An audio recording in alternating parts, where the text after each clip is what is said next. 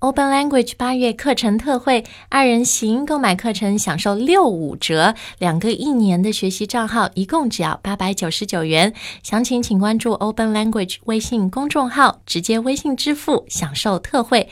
节目关键词也在我们的公众号里哦。Now sit back and enjoy today's show. Open Language 英语潘吉接力告诉你， 大家好，我是 Jenny。 I'm Chris. Chris，你知道吗？最近呢，我们中国有一个新的 policy，有个政策， I know now. I didn't know before this lesson. 就是带薪休假可以有二点五天的周末。 yeah. So we get two and a half days off. That sounds unrealistic, but uh, but maybe it could be good. 其实很多人，我觉得就像我一样，还没有搞清这个具体是怎么回事儿。就是我，嗯、但不管怎么样呢，我们今天的节目就是呃，教你一些和请假相关的英语嗯啊。那要看今天节目的关键字呢，大家订阅 Open Language 的微信公众号就可以了。而且我们在八月呢也有非常优惠的二人行课程六五折的一个活动，不要错过。好，那先说一下 Chris 请假的英文怎么说？比如说我现在要请假，我可以 Right. 怎么跟老板说 So usually you would say to take a leave or go on vacation. Go on vacation or to take a leave. Take a leave. 那诶，我也听过有什么，I'd like to ask for some time off、 Yeah, 这个也 you can say 可以的， that Mm. too. 对吧？ Ask for time off. 所以动词一般这个请假就是 to take leave，或者你说 asking for time off Ask。for time off. 对 Yeah. 吧？好，那我们今天等一下呢，也会放一节 Open Language 的一个初级课程，叫 Annual Leave，请年假。这个里面大家会学到很实用的，因为这个对话是就是一个员工和老板之间说我要请假啊怎么这样。呃，那我们先来说说一些关键词好了，刚刚说的 to take a leave。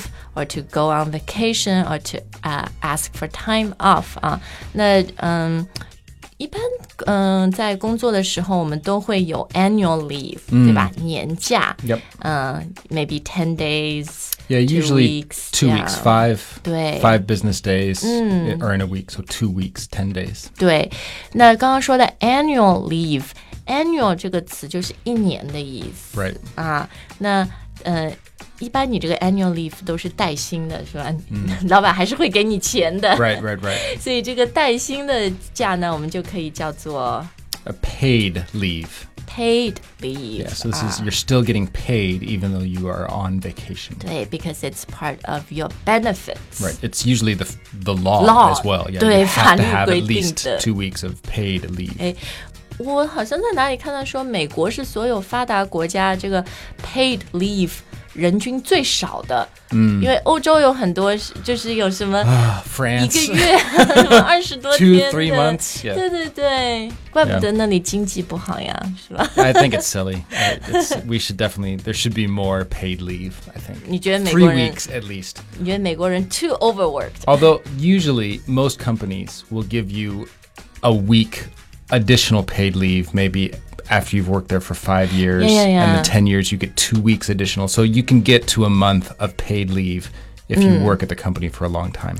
对，然后呢，但有的时候你比如 paid leave 用完了，嗯你没嗯没办法，实在要请假，可能你也可以 unpaid 嗯 leave。 Right. Yeah. Uh. and, and sometimes if you want to take a longer trip, Mm. then you have to take unpaid leave. 对，不带薪的 Yeah. 但 But 没 you, 办 but, 法。 but you have to get approval. 对，哎，get approval 这个 Yes. 很重要所以我们等一下 open language 这节课就会教你怎么向老板申请请假啊。嗯那当然，万一你生病的话呢，你要请病假，这个时候 you want to take a Sick leave. sick leave。 Yeah, so usually you get two weeks vacation and two weeks of sick leave. 但这 sick leave 有一些公司可能就是说需要你，嗯、也叫 doctors 啊、notice。 No, I, I've never worked for a company where you had to prove you went to the doctor. Because you could even just say, I feel not sick feeling today well. 对，对，对。 and I'm not coming in. 是的，是的。 And then you have two weeks. You could take off one day, you could take off three days. But when your two weeks are up, if you s- get sick again,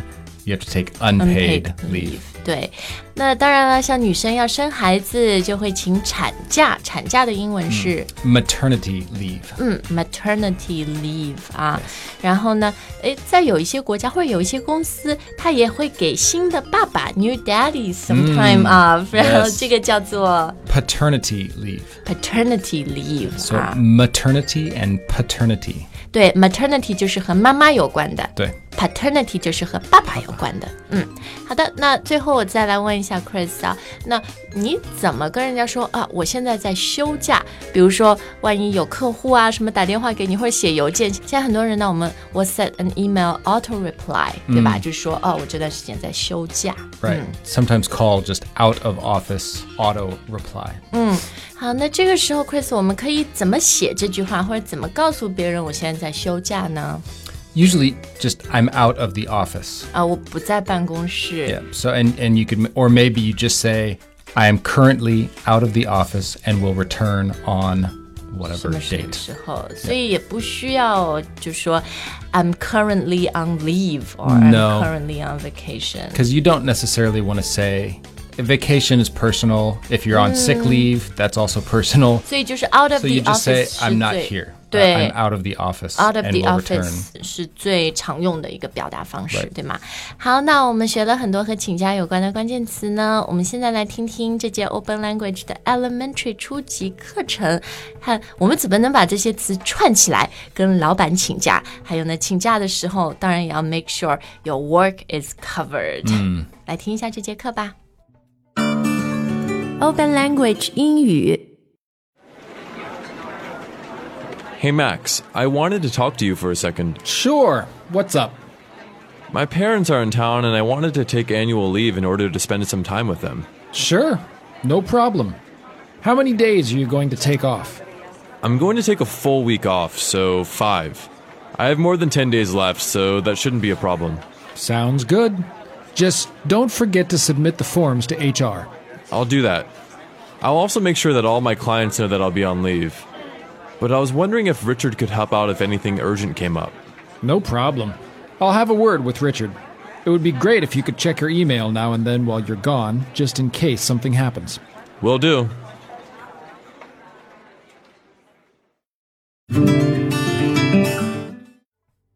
啊，刚刚这节课教了我们一些很有用的，就是请假时候可以用的英语啊。那我们放的只是这节课的一个对话版本。如果你要更加详细的去学习这些关键词、这些说法是什么意思呢？我们还有一个外教解说的版本，大家可以去下载 Open Language 的 App，然后呢，在完整课程库搜索“请假”。或者你打 annual leave 都可以找到这节课去免费的试用，然后包括它的文字版本，我们也都有提供。好，那如果你已经很久没有休假了，希望我们国务院这个新政策二点五天你可以受益。我真的没搞清楚这是怎么一回事儿， 真的有那么好的事儿吗？不管怎么样，都祝你今天有好心情，and we'll see you next time，再见。 return. 再见。